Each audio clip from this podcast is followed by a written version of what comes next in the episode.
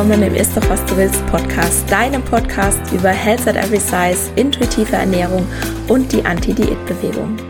Mein Name ist Dr. Anthony Post, ich bin Ernährungswissenschaftlerin, Keynote-Speakerin und arbeite in eigener Praxis für gewichtsneutrale Ernährungsberatung und Therapie. Ich möchte dir dabei helfen, Diäten hinter dir zu lassen, damit du endlich Frieden mit dem Essen und deinem Körper schließen kannst. In diesem Podcast sage ich dir daher nicht, was, wann oder wie viel du essen darfst.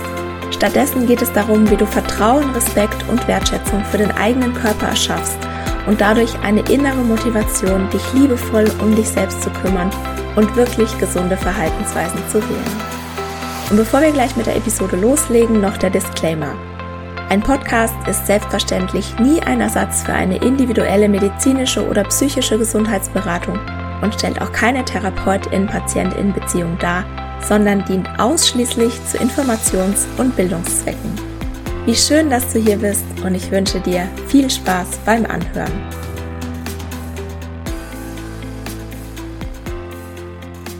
Hallo und herzlich willkommen zur Episode 83. Heute erfülle ich mal wieder einen Hörerinnenwunsch und zwar hat mir eine Hörerin geschrieben, ich finde Fotos von mir so schrecklich und ich vermeide es, drauf zu sein. Auf der anderen Seite ärgert sie sich aber, weil die ganzen Erinnerungen ohne sie festgehalten werden.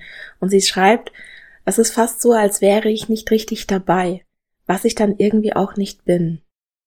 Und wenn ich mir Fotos von früher anschaue, dann frage ich mich, was damals das Problem mit meinem Körper war.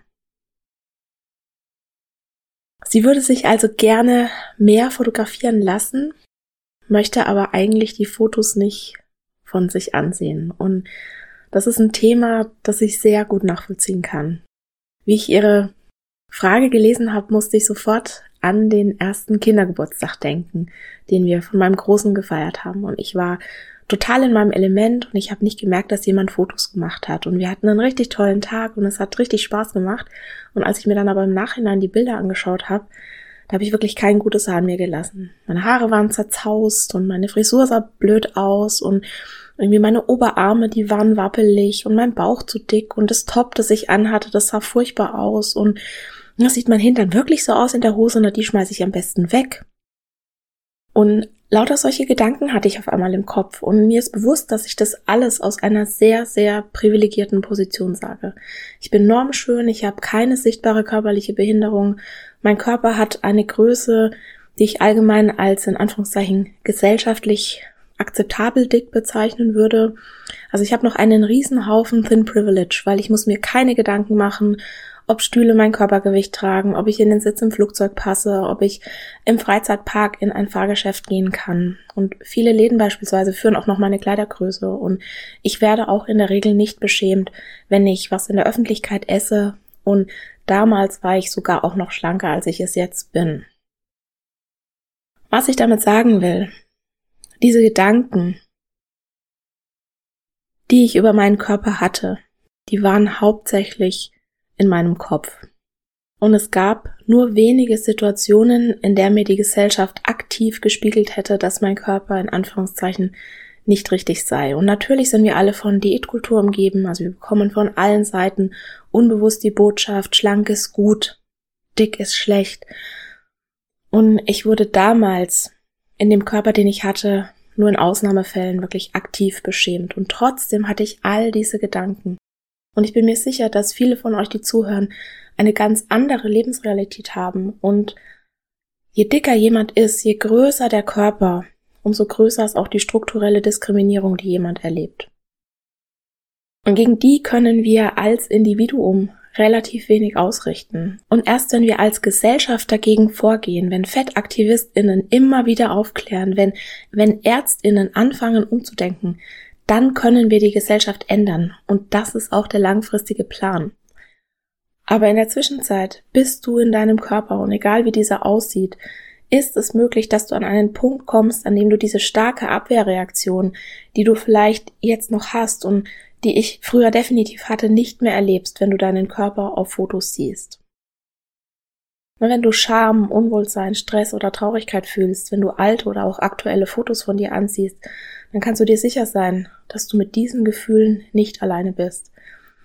Nur viele Menschen, die sehen Fotos von sich und die sind schlagartig in so einer Art Schamspirale, weil sie sofort im Kopf Vergleiche ziehen, wie sie früher ausgesehen haben, weil sie sich mit den anderen Menschen auf dem Foto vergleichen, weil sie sich wünschen, anders auszusehen, weil sie sich wünschen, schlanker zu sein oder weil sie das Gefühl haben, sie müssten anders sein, als sie jetzt sind. Besser, als sie jetzt sind. Und dahinter steht der Glaubenssatz, ich bin nicht gut genug. Und was ich mittlerweile verstanden habe, Stichwort Glaubenssätze, das Problem war nie mein Körper, sondern das Problem war immer nur in meinem Kopf. Kein Körper, egal wie er aussieht, ist ein Problem, das in Anführungszeichen gelöst werden müsste. Alle Körper dürfen sein. Und das Problem ist die Gesellschaft, die bestimmte Körper abwertet und Menschen in diesen Körpern so lange sagt, dass sie nicht okay sind, wie sie sind, bis sie es dann endlich irgendwann selber glauben. Und deshalb sage ich dir jetzt, du bist okay, genau wie du bist. Und jetzt schauen wir uns an, was du machen kannst, wenn du das nächste Mal ein Foto von dir siehst und diese Schamspirale anspringen will. Also ich mache dir ein paar Vorschläge und du schaust, was für dich hilfreich ist. Nicht jeder Tipp ist für jeden Menschen und das ist auch völlig okay. Der erste Punkt ist, lass das Gefühl zu, was du fühlst, egal welches das auch ist. Ich weiß, dass es schwer ist, Gefühle auszuhalten, gerade wenn sie unangenehm sind.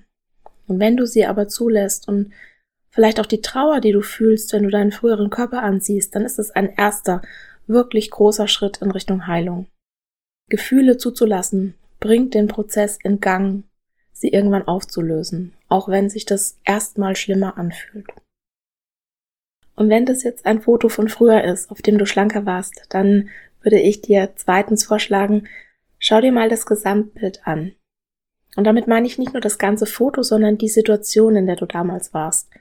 Im Nachhinein tendieren wir ja dazu, Situationen zu romantisieren. Wir vermissen den Körper, den wir damals hatten und blenden aber aus, wie schlecht wir uns damals vielleicht gefühlt haben, ne, was die Diät oder vielleicht sogar die Essstörung uns alles genommen hatte ob wir damals wirklich zufrieden waren oder ob wir da einen Haufen Energie, Zeit und Geld reingesteckt haben, um unseren Körper in Anführungszeichen zu optimieren und ihn trotzdem nicht akzeptieren konnten. Ne? Hier wieder das Stichwort, nicht der Körper ist das Problem. Wenn du möchtest, wenn du kannst, dann fang wirklich mal an zu reflektieren. Was vermisst du denn an diesem Körper? Warum glaubst du, dass dieser Körper dein Leben jetzt besser machen würde?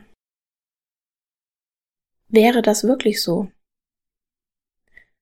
Wie war deine mentale und emotionale Gesundheit zu dem Zeitpunkt? Was musstest du vielleicht alles opfern, um diesen Körper oder diese Kleidergröße zu erreichen oder zu erhalten? Und warst du wirklich zufrieden mit dem Körper oder hast du damals immer noch versucht, ihn zu ändern? Und diese Fragen, die helfen dir aus dieser Romantisierung rauszukommen, weil häufig ist es so, dass wenn wir ehrlich sind, dass das Bild gar nicht so toll war, weil ganz viel dahinter gesteckt hat, was eben nicht schön im Leben war. Das war die eine Situation. Und jetzt ist es ja auch häufig so, dass wir uns Fotos von jetzt anschauen und nicht zufrieden sind. Und wenn du jetzt in dieser Situation bist, dass du ein Foto anschaust und in diese Schamspirale reinkommst und lauter schlimme Dinge zu dir sagst, dann Frag dich doch mal, wie du dich an dem Tag gefühlt hast, als das Foto aufgenommen wurde. Ja, nochmal zurück zum Kindergeburtstag. Ich liebe Geburtstage. Ich war da wirklich on fire. Die Kinder, die hatten einen Riesenspaß. Wir haben einen Feuerwehrgeburtstag gefeiert und sie durften ein Haus mit Feuer löschen. Also das Haus war aus einer Palette gebaut und mein Mann musste da Fenster reinsägen, in die ich Plastikbecher reingestellt hatte, auf die ich Moosgummiflammen geklebt hatte. Und die Kinder durften mit dem Gartenschlauch diese ganzen Becher runterspritzen. Und dann haben die eine Feuerwehrprüfung gemacht. Dann haben die eine Medaille bekommen. Das war so ein toller Tag. Die hatten so einen Spaß. Und es hat einfach niemanden gejuckt, welche Kleidergröße ich gehabt habe. Und wenn ich mir jetzt die Fotos von damals anschaue, dann ist diese Schamspirale zum Glück weg. Dann erinnere ich mich an den Spaß, den wir hatten. Dann bin ich dankbar, dass mein Körper sozusagen das Instrument war, das uns diesen tollen Tag ermöglicht hat. Dann sehe ich nicht mehr meine, in Anführungszeichen, Makel, sondern dann sehe ich wirklich diese Gesamtsituation. Ne? Siehe Punkt zwei. Und dann erinnere ich mich, wie ich mich an diesem Tag gefühlt habe und welche Freude ich meinen Kindern mit diesem Tag gemacht habe.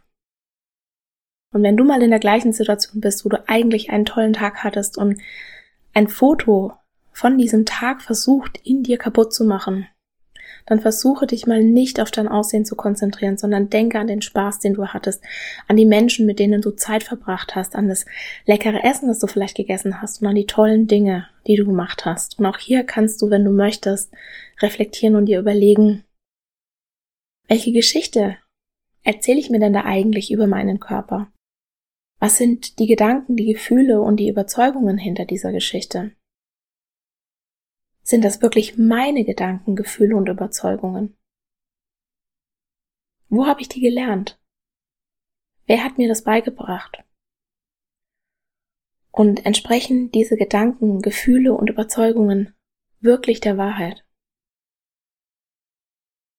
Ich weiß, dass die Sache mit den Fotos nicht einfach ist. Und ich hoffe, es waren ein paar hilfreiche Anregungen für dich dabei, und zum Schluss möchte ich dir noch eine ganz wichtige Sache mitgeben. Denk daran, das ist nur ein Foto. Es sagt nichts, gar nichts über deinen Wert oder über dich als Person aus.